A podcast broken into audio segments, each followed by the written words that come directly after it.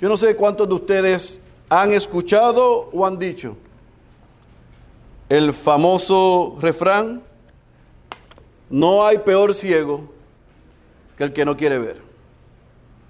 Pero yo quiero establecer una, un contraste en ese refrán en ese dicho. Ciertamente hay algunas personas que tienen condiciones de salud o tenemos condiciones de salud que nuestra visión está limitada. Pero hay otros que tienen visión 2020 y como quiera no pueden ver ni percibir las cosas que son del Espíritu. Una de mis mayores probablemente frustraciones como esposo, como padre y también como pastor es ver de, de vez en cuando y de cuando en vez como Denise, como mis hijas y aún como nuestras ovejas no pueden ver con claridad lo que Dios está haciendo en medio de ustedes. Y no me frustro, no me decepciono, porque yo sea diferente a ellos, a ustedes, sino por todo lo contrario, porque tengo que reconocer que los cristianos, muchos de nosotros, se nos hace muy difícil ver lo que Dios está haciendo en medio nuestro, especialmente cuando hay pruebas y dificultades. ¿Sabe qué? A nuestro Señor Jesucristo, al Dios encarnado, al Rey que estamos estudiando el Evangelio según Marcos, nos puede entender.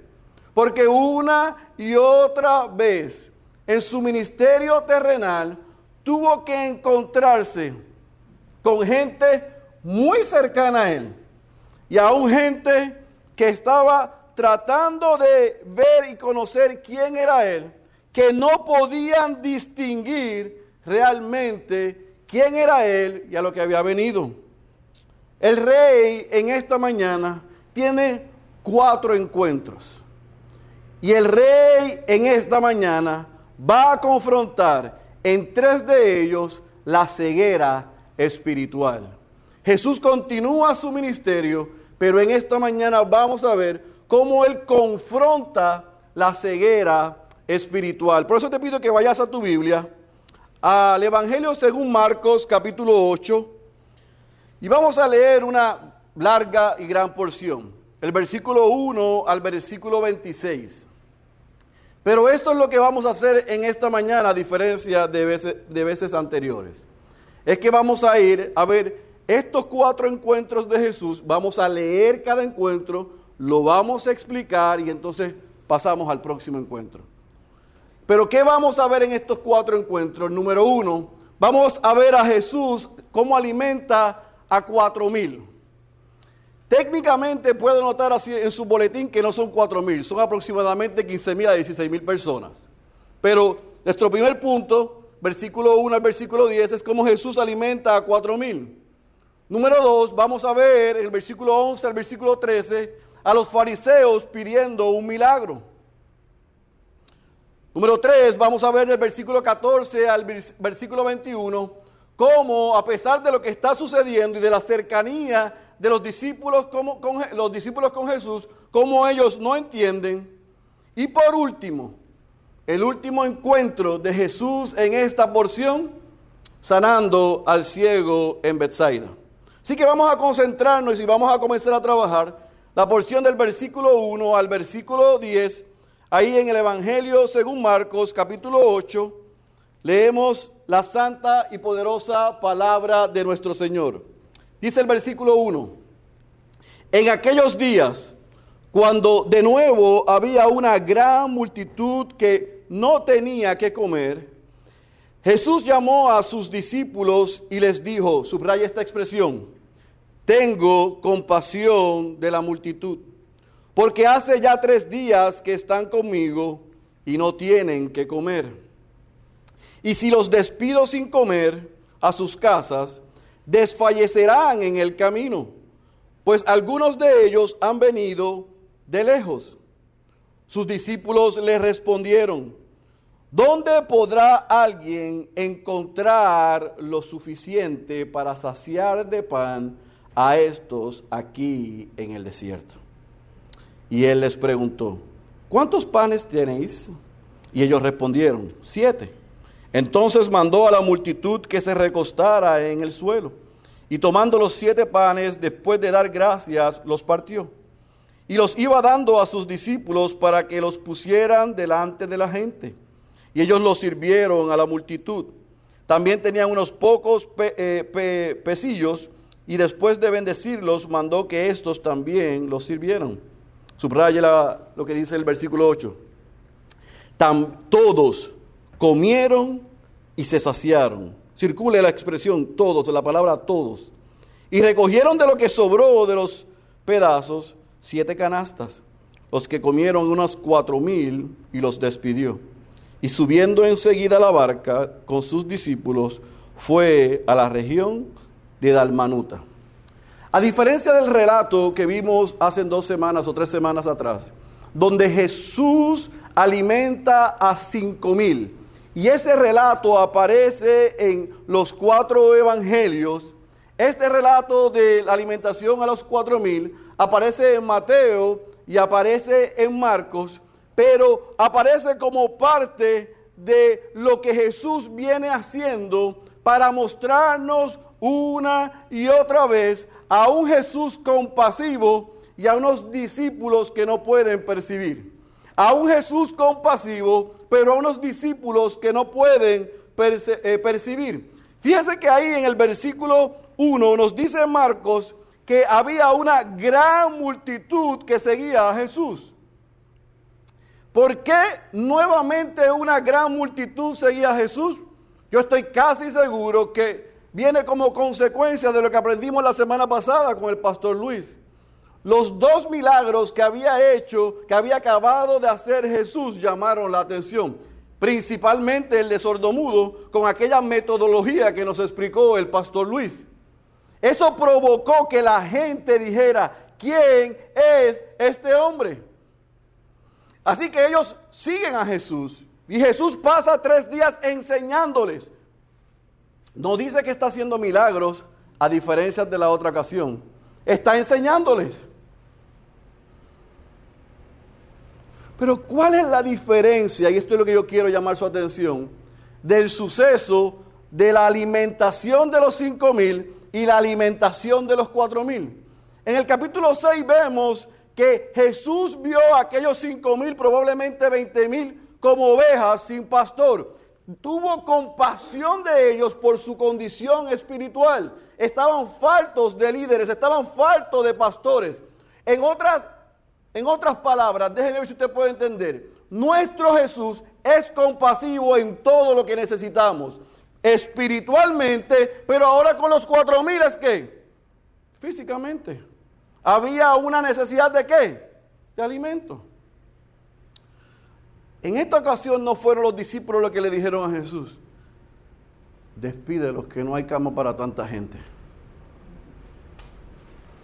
Fue Jesús que fue movido a compasión y los vio y dijo, llevan tres días conmigo. Si los envío a sus casas, van a morir en el camino. Y entonces viene el clímax de este encuentro, versículo 4. Cuando Él les pregunta, ¿cómo les vamos a dar de comer? El versículo 4 viene la respuesta donde muestra la ceguera espiritual de sus discípulos. ¿Qué dice? ¿Dónde podrá circule alguien? My goodness. Pero ellos no acababan de ver a Jesús darle de comer a 20 mil personas.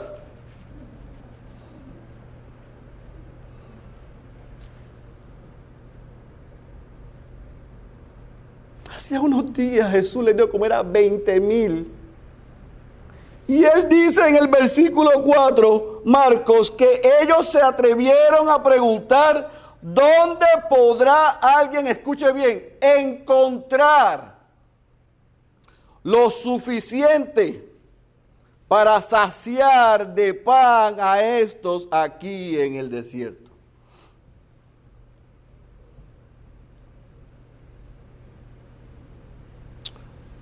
O era ceguera espiritual o era amnesia espiritual, como decía el chavo del 8, las dos cosas. O la ceguera produce amnesia. Ahora, fíjese que en el versículo 5 Jesús no reprocha la pregunta de los discípulos. Yo les aseguro que si los Timoteos y los internos andan conmigo y yo le he dado de comer a 20 mil y estamos ahora en Yauco y hay 4 mil, si Fernando, Luis Gómez o Luis Rodríguez se atreve a preguntarme, ¿y de dónde vamos a sacar comida para estos? Eso lo iba a hacer tú, Carlos, yo no me atrevo. Hizo así. Yo le iba a decir, pero ¿cómo ustedes preguntan? Si no le acabamos de dar comida a 20 mil, ¿cómo no vamos a poder resolver este que es minúsculo? Jesús no hace eso. El versículo 5 al versículo 10 nos dice, y esto es lo interesante, mira lo que dice el versículo 5, ¿cuántos panes tienen? Ahora, déjenme ser justo con los discípulos. En la región donde se encontraban ahora, era muy diferente a la región donde estaban con los cinco mil. Probablemente conseguir comida allá era más fácil en la lógica de ellos que ahora. Dame, tírale la toalla. Sea que sea la comida cerca o lejos, Jesús es Dios. Ya ha hecho todo tipo de milagros, pero ellos pasan desapercibidos por eso. Pero Jesús hace algo bien interesante. Ahora no les manda a buscar. Consigan donde hay panes. Le dicen, ¿qué tienen ustedes de comer? Ustedes. ¿Cuántos panes tienen ustedes? Yo imagino la cara de Pedro. Ah, pero esto es mío.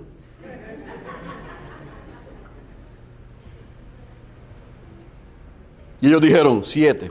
Ahora, es importante que ustedes entiendan el tipo de canasta que usaba, que estaba en esa época, específicamente en este encuentro. No eran canastitas como las de las ofrendas. Eran canastas que había una persona en ellas. Habían siete canastas, había pan que ellos habían recogido suficiente para darle a un grupo de ellos. Jesús no solamente toma esos, esos, esos siete, no solamente le pide a, a los seguidores que se sienten, acomódense para que vean lo que voy a hacer. No por ustedes, porque ustedes llevan tres días escuchándome. Ustedes confían en mí, desafortunadamente, más que ellos. Miren lo que pasa. Y convierte esos panes y después siete peces y le da de comer y le dice a los discípulos, Paco, vete, entrégalo. Yo imagino la cara de ellos. Yo me hubiera sentido, a la verdad que yo soy, ¿cómo me atrevo a preguntarle que alguien, mira lo que hizo otra vez? Así que alimentó a todos. Jesús desafía su ignorancia, desafía su contumacia, desafía otra vez su incredulidad y hace un milagro donde alimenta como a 16 mil y sobra otra vez comida. En, otra, en otras palabras, le dieron a los 16 mil y sobró suficiente para guardar y llevar. Escuche eso, para guardar y para llevar. ¿Estamos claros? Así que, ¿qué hace el versículo 10? Que después que Jesús hace eso, igual que hizo la otra vez, a, ellos, a los, a los cinco mil los despidió y aquí él se despidió y se va para otra región. Ahora, el versículo 11 al versículo 13, que vamos a leer ahora, yo quiero que lo vean en el orden de suceso que viene pasando, porque eso nos va a ayudar cuando vayamos al tercer encuentro. Mira lo que dice el versículo 11. Entonces, vamos desde el versículo 10, y subieron enseguida a la barca con sus discípulos y se fueron a la región de Dalmanuta. Ok, llegaron a otro lugar. Y cuando llegan a otro lugar, entonces salieron los fariseos, los religiosos, y comenzaron a discutir con él. Subraye esto, buscando de él una señal del cielo para ponerle a prueba. Versículo 12. Suspirando profundamente en su espíritu, dijo, ¿por qué pide señal esta generación? En verdad os digo que no se le dará señal a esta generación. Y el versículo 13 dice, y dejándolos, se embarcó otra vez y se fue al otro lado. Ellos salen de una región, van a otra, y allí están los fariseos y los religiosos esperándole. En esos tres versículos yo no me voy a romper la cabeza. ¿Sabe por qué? Porque Jesús tampoco se la rompió. Jesús llega, vienen los religiosos pidiéndole, solicitándole un super, mega, super milagro del cielo. En otras palabras, ellos querían ver algo súper sobrenatural. No era suficiente alimentar casi a 40 mil personas con 14 panes, 12 panes y par de, peces. No era suficiente. No era suficiente usar la metodología para sanar, al sordomudo. No era suficiente sanar a, toda la gente que había hecho. No era suficiente expulsar los demonios. Ellos querían ver algo más. Ahora, ojo, ¿Por qué Jesús no perdió el tiempo con ellos? ¿Por qué Jesús dice el versículo 12 que suspira profundamente? ¿Por qué Jesús se hace la pregunta, ¿qué señal pide esta generación? Porque Jesús sabía el corazón de ellos como sabe el corazón de nuestro. Él sabía que ellos no estaban pidiendo una señal porque querían creer. Jesús sabía que los fariseos y los religiosos no estaban pidiendo una señal para arrepentirse de sus pecados.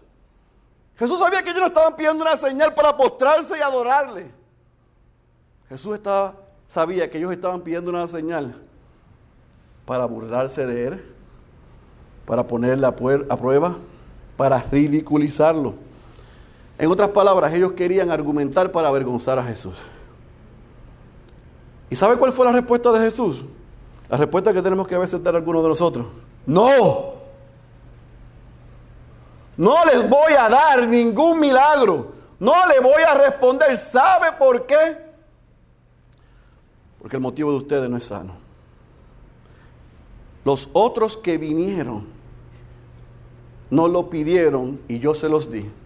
Y aquellos que vinieron como la mujer, estaba tan consciente de quién yo era que su fe me sorprendió y yo hice el milagro. Pero ustedes, yo no voy a perder el tiempo y fue tan contundente la respuesta de Jesús que el versículo 13 que nos dice, que marcó y se fue.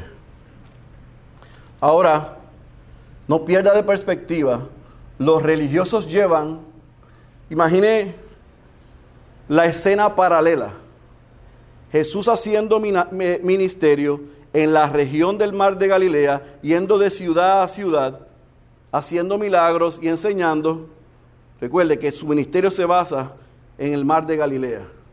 Y está yendo de ciudad a ciudad, visitando, enseñando, sanando. Y paralelamente, mientras Jesús está haciendo esto, están los fariseos detrás de él, mirando y observando a ver cómo pueden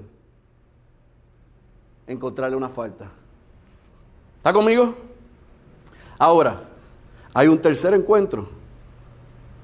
Y este encuentro es el que más llama mi atención, porque es el más triste de todo. Versículo 14 al versículo 21 y vaya conmigo allá. Y se habían olvidado de tomar panes. ¿Está hablando de quién? De los discípulos. ¿Cuántas canastas habían sobrado de pan? ¿Cuántas? ¿Y, cuántas, y cuán grande eran esas canastas? Del 6 de Jay.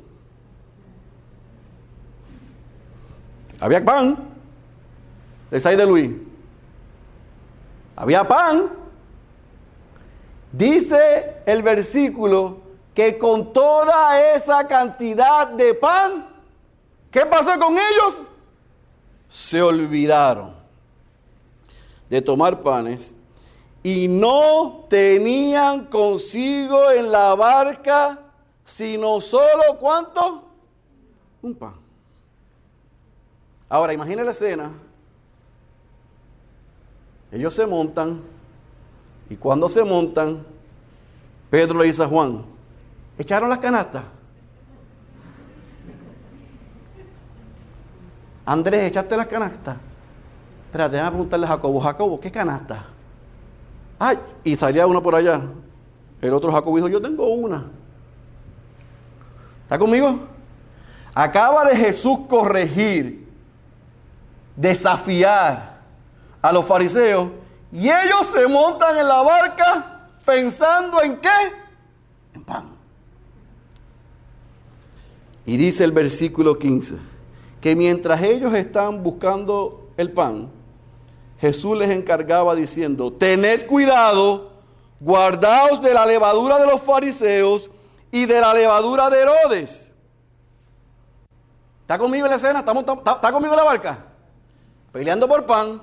El maestro se para y dice, tengan cuidado de la levadura, de aquello que se añade y que puede dañar, como los fariseos, o aquello que se añade y puede dañar, como Herodes. ¿Están conmigo? Se supone que cuando Él esté hablando, ellos estén haciendo qué? Prestando atención. Pero ¿qué dice el versículo 16? Y ellos discutían entre sí que no tenían panes. Yo me hubiera tirado de la barca. Yo no puedo con ellos.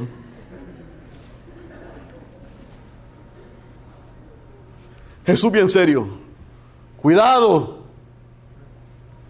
No sigan a los fariseos, que un exceso de lo que ellos enseñan los va a dañar. No sigan a Herodes, porque un exceso de él los va a dañar. La respuesta en el flor, pero se nos quedaron los panes. Y ahí sí, que Jesús se Dándose cuenta, Jesús les dijo, ¿por qué discutís que no tenéis pan? Yo creo que subraya esta expresión, esta pregunta, porque esta pregunta es para usted y para mí hoy. ¿Aún no comprendéis ni entendéis? ¿Tenéis el corazón endurecido? Subraya el versículo 18. Teniendo ojos, ¿no ves? Y teniendo oídos, ¿no oyes? No recuerdas, y esto es importante, porque algunos dicen que el, milagro de los cuatro mil es el mismo de los cinco mil, lo que pasa es que lo repitieron dos veces. No, aquí Jesús, Jesús dice, son dos milagros diferentes. Son dos veces que ustedes están viendo lo mismo. No recuerdan cuando partí los cinco panes entre los cinco mil. ¿Cuántas cestas llenas de pedazos recogiste? Y ellos dijeron, doce. Y cuando partí los siete panes entre los cuatro mil, ¿cuántas canastas llenas de pedazos recogiste? Ellos dijeron, siete. Y Jesús les dijo, ¿y aún no entienden?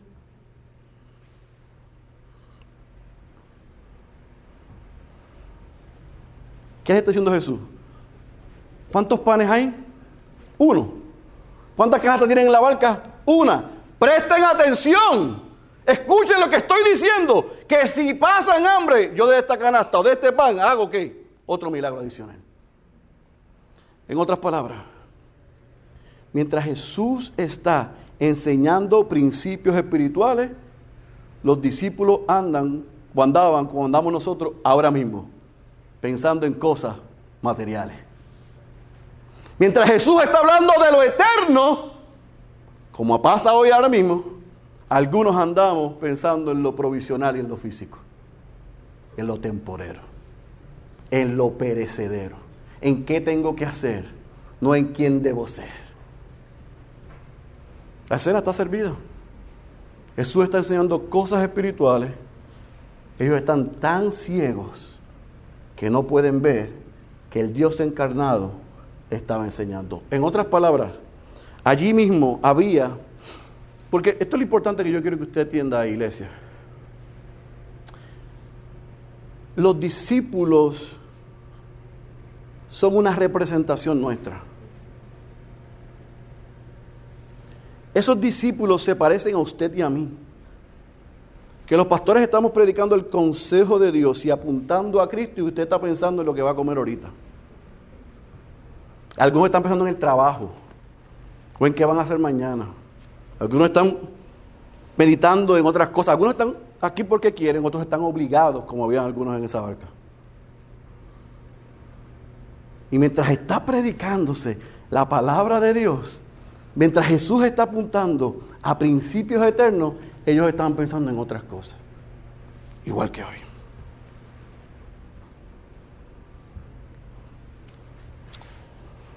Y Jesús los desafía, como nos desafía a nosotros en esta mañana. Ustedes tienen ojos y tienen oídos y no pueden ver ni pueden escuchar. Ustedes no acaban de ver quién yo soy y lo que yo he hecho. Y esta es la respuesta que yo quiero que usted entienda para pasar al último encuentro. No. Ellos no sabían todavía quién era Jesús. Como algunos de nosotros hoy, todavía no sabemos quién es, quién es Jesús. Venimos a la iglesia, tenemos Biblia, hablamos cristianes, vestimos como cristianos, cantamos como cristianos y hablamos como cristianos, pero no conocemos a Jesús. Hay mucha gente, bueno, hay gente que dice, yo me crié en el Evangelio. Yo no tengo idea de lo que significa eso. Aunque yo lo dije también. Yo nací en el Evangelio. Tú naciste en el Evangelio. Yo crecí siendo cristiano toda la vida. ¿Y cuando hubo un arrepentimiento de regeneración? No, eso es por default, porque yo estaba en la iglesia toda la vida. Esos son los que son como los discípulos. Andan tanto tiempo hablando de Jesús que no saben quién es Jesús. Y Jesús tiene que sacudirnos. Y yo espero que nos esté sacudiendo hoy. Tienes ojos, pero no ves. Tienes oídos, pero no escuchas. Porque aún estoy hablando y te estás durmiendo.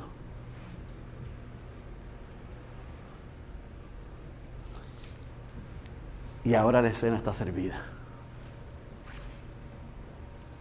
Porque tres encuentros, y yo quiero que circule este versículo, versículo 4, en el primer encuentro, usted va a ver ceguera espiritual. Discípulos preguntan, ¿quién podrá ayudarnos? O sea, ¿quién va a hacer que esta gente coma? Ceguera espiritual.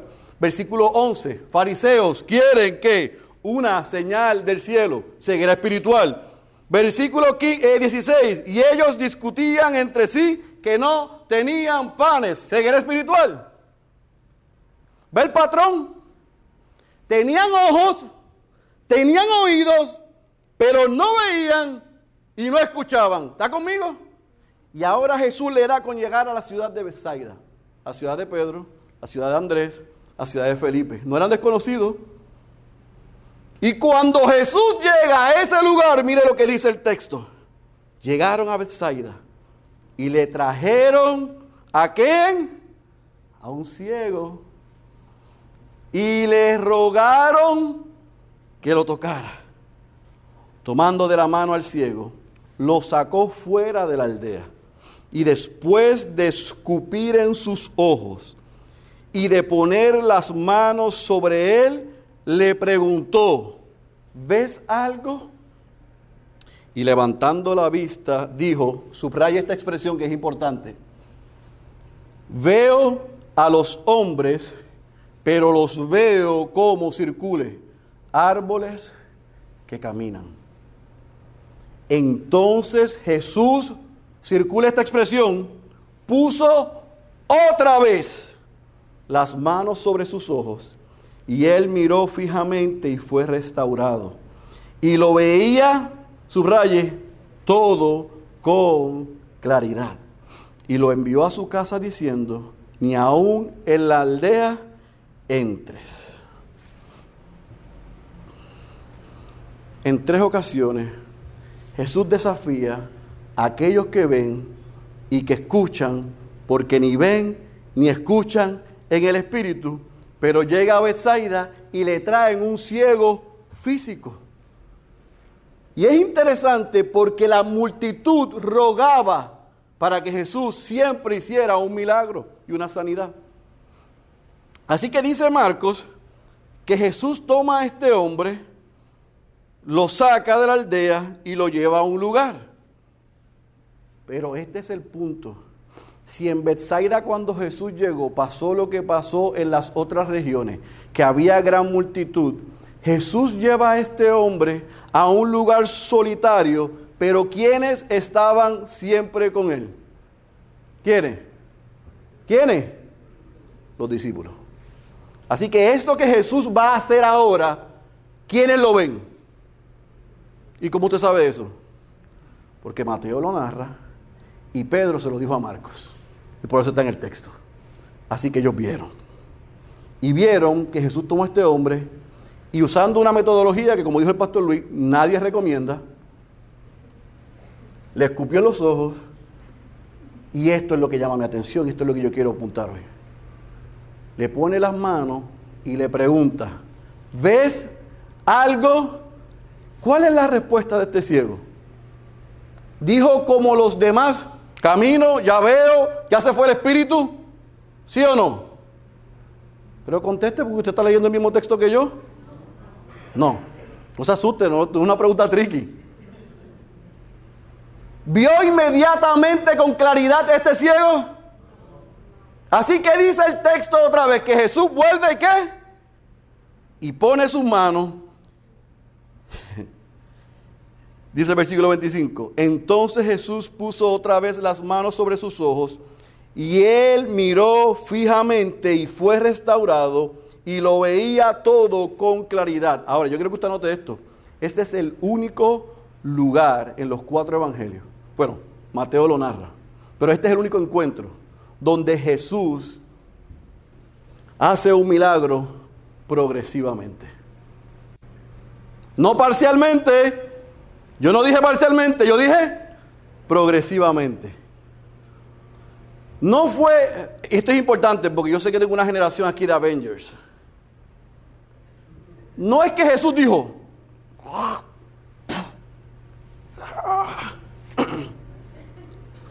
¿ves? Veo a los hombres como árboles. Y él dijo, mm". Él no hizo eso. Está bien, generación Avengers. No es que Jesús necesitaba recuperar sus fuerzas, sus energías, no fue que Jesús, el Dios hecho hombres, le había fallado o faltado el poder para sanar a este hombre de una sola vez. No fue eso, fue que Jesús estaba aprovechando esta oportunidad con un ciego físico para darle una lección, un spoiler alert, una probadita a los discípulos de lo que iba a hacer y parcialmente el ciego vio y, bueno, y progresivamente el ciego vio hasta que Jesús entonces completamente le recobró toda la vista. Y dice el texto que lo veía todo con claridad. ¿Qué significa eso? Y esta es la buena noticia. Y tiene que venir las próximas dos semanas, porque las próximas dos semanas Jesús va a probar lo que estoy diciendo hoy. Hasta ahora, ellos veían parcialmente, como el ciego. De la semana que viene en adelante, Jesús les va a mostrar completamente quién es Él. Él es el Cristo, el Hijo del Dios, el viviente el Cristo que se transfigura, metamorfosis, y quien Elías y Moisés hablan con él frente a los discípulos. Hasta ahora, ustedes van progresivamente con dificultad viendo quién soy yo. Pero stay tuned, coming soon, van a ver quién yo soy completamente. Esa es la buena noticia. Esa es la buena noticia. La pregunta para ti, para mí en esta mañana o esta tarde ya es si tú eres como los fariseos, que estás ciego completamente, o si tienes la esperanza que andas como los discípulos, que vemos y estamos viendo progresivamente. Porque eso nos debe llevar a nosotros a preguntarnos en esta mañana cuál es nuestra condición espiritual. ¿Cuál es tu condición espiritual? ¿Por qué tú estás aquí? ¿Cuál es mi condición espiritual? ¿Por qué estoy aquí? Y estos son los cuatro posibles escenarios para los que estamos aquí o nos escuchan hoy. Número uno, algunos de los que estamos aquí debemos revisar si al igual que los discípulos olvidamos con facilidad quién es Jesús.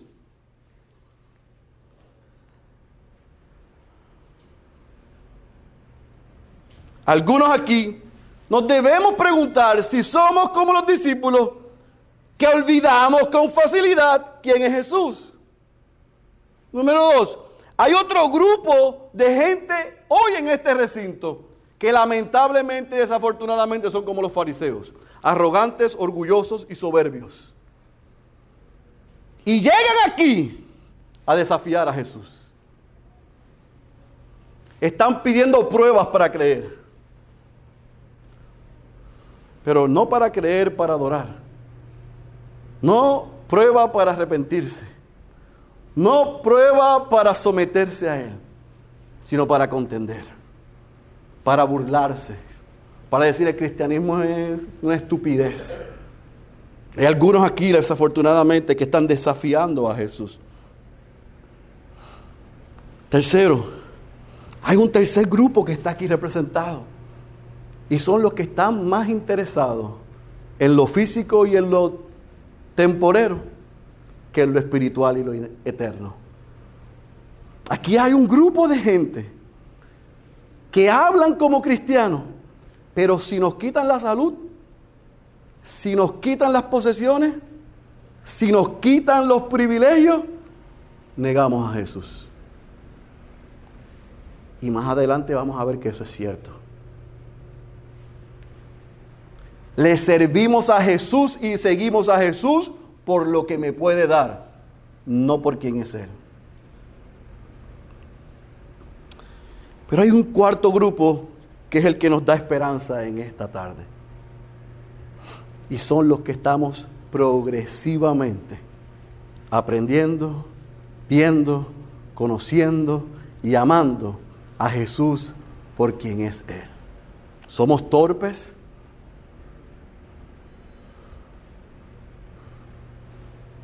Habemos cristianos como los niños que juegan béisbol en la Liga Pamper. ¿Sabe cómo juegan béisbol los niños en la Liga Pamper? Ellos se paran, están todos los coaches en las bases, están los papás ahí, hay un coach allí, han practicado toda la semana para ese gran evento el sábado en la mañana le dicen al niño, si le das, corres para dónde? Para primera. El papá va en el carro diciéndole, recuerda, si le das, corres para primera. Antes del juego, el coach le dice, por aquí. Y el nene dice, ¡Pop! Se va para tercera. Y están los coaches y los papás no, por ahí no. Recuerda. Y el nene cuando va llegando a tercera dice, es verdad, out. Así somos algunos nosotros. Leemos el libro, escuchamos del libro, hablamos del libro, pero cuando tenemos que ejecutar las instrucciones del libro, vamos en la dirección opuesta. Pero por la gracia de Dios, Él no nos saca del juego. Él nos regresa de tercera a primera. Y nos dice, allá. Algunos aquí hemos corrido a tercera. Otros como yo hemos corrido fuera del parque. Otros como yo nos hemos ponchado las tres veces. Otros como yo por mi soberbia, mi arrogancia, hemos salido del juego. Pero por la gracia de Dios nos limpió y nos colocó otra vez y nos dice, mira la bola y corre para primera. Corre para allá porque allí estoy yo llamándote hacia acá. Los discípulos se poncharon muchas veces. Los discípulos corrieron a tercera muchas veces. Pero Jesús nuevamente los coloca en la caja de juego y les enseña hacia dónde tienen que ir. Si tú eres como yo, de los que estamos poco a poco viendo, poco a poco aprendiendo y poco a poco entendiendo quién es Jesús, hay buenas noticias para ti. Jesús no ha terminado contigo. Y un día se va a revelar completamente por quién es Él y lo que ha hecho Él, ya que ha venido. La pregunta no es si nosotros sabemos completamente quién es Jesús. La pregunta es si nosotros tenemos el deseo genuino de venir cada día y de vivir vidas cristianas, deseando aprender, entender, conocer y ver a Jesús por quien Jesús es. Esa es la pregunta. Así que yo quiero concluir este mensaje con un mensaje dirigido, valga la redundancia, a los creyentes y a los no creyentes. Porque creyentes y no creyentes nos podemos reflejar en estos 26 versículos. Habían discípulos y habían religiosos. Y fíjese que el versículo 11 al versículo 13, Jesús le da una advertencia a los discípulos que es para usted y para mí. Le dijo, cuídense de la levadura de quién? De los fariseos. O sea, cuídense del legalismo. Pero también le dijo, cuídense de la levadura de quién? De Herodes. Si se recuerdan Herodes, Herodes era todo liberal, todo exceso, todo mundo. Jesús dijo, tengan cuidado de escuchar a los fariseos y sean legalistas o de escuchar a Herodes y sean como el mundo. Así que este mensaje es para usted y para mí. Si tú no eres cristiano, yo quiero decirte que tú eres como los fariseos. Tú no eres cristiano hoy, no porque nunca hayas escuchado lo que nosotros acabamos de hablar. Tú no eres cristiano hoy y no te has rendido a los pies de Cristo porque estás buscando pruebas. Tú no vives como cristiano hoy porque tú deseas hacer lo que tú quieres. Tú no eres cristiano o cristiana hoy porque tú no te quieres someter al señorío de Cristo. Tú no eres cristiano y cristiana hoy porque nunca habías escuchado el Evangelio. Tú no eres cristiano o cristiana hoy porque tú no deseas someter tu voluntad y entregar tu llave a la persona de Cristo. Pero si tú eres cristiano hoy y eres cristiana hoy, cuidado de no ser y de no vivir como los discípulos, que aunque veían un poco, estaban más interesados en lo temporero que en lo eterno, en lo pasajero que en lo espiritual. Para ambos grupos yo tengo una buena noticia. Si no eres cristiano, mira lo que dice John Piper. La salvación es la compra y provisión de vista para el ciego. Escucha bien, Dios envió a Cristo al mundo a morir por nuestra ceguera espiritual, a pagar tu castigo, mi castigo, a tomar para sí la ira merecida que iba a nosotros y a proveer una justicia imputada a todo aquel que cree. Si tú no eres cristiano, la buena noticia es que Jesús tomó tu lugar y fue a la cruz y recibió la ira del Padre que iba para ti y para mí, porque vivimos como queremos y no queremos someternos para que hoy al escuchar esto no tengamos excusa y creamos en lo que Él hizo. Si hacemos eso, vamos a tener ojos para ver y oídos para escuchar. Si ya tú eres cristiano, yo espero que en esta tarde tú hayas entendido el gran mensaje. Los que somos de Cristo todavía vemos parcialmente, estamos viendo progresivamente, estamos aprendiendo en el camino, pero estamos seguros en Él. Cuidado de que los dioses y afanes de este mundo nos quiten la mirada del caballero de la cruz. El que tenga oídos para oír, yo ruego que haya escuchado la voz de Dios. Cierre sus ojos, por favor. Padre, gracias por el poder de tu palabra. Gracias por el ejemplo de estos discípulos y de estos fariseos. Gracias porque a través de sus vidas y sus testimonios, nosotros podemos aprender que tú eres un Dios que eres paciente, que tú eres un Dios compasivo, que tú eres un Dios misericordioso, pero tú eres un Dios exclusivo. Tú no compartes tu gloria con nadie. No podemos vivir para ti y vivir para nosotros. No podemos vivir para los placeres, para nuestros deseos y vivir en santidad.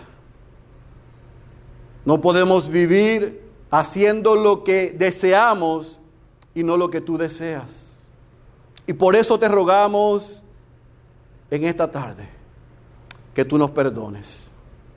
Si como los discípulos en las situaciones difíciles de nuestra vida se nos olvida lo que ya tú has hecho en medio nuestro.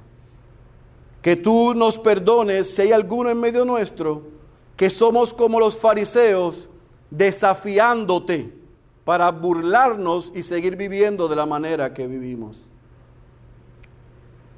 Te pedimos perdón también, porque algunos de nosotros estamos más pendientes al pan, a lo físico y a lo temporero que al pan de vida eterna que es Cristo Jesús.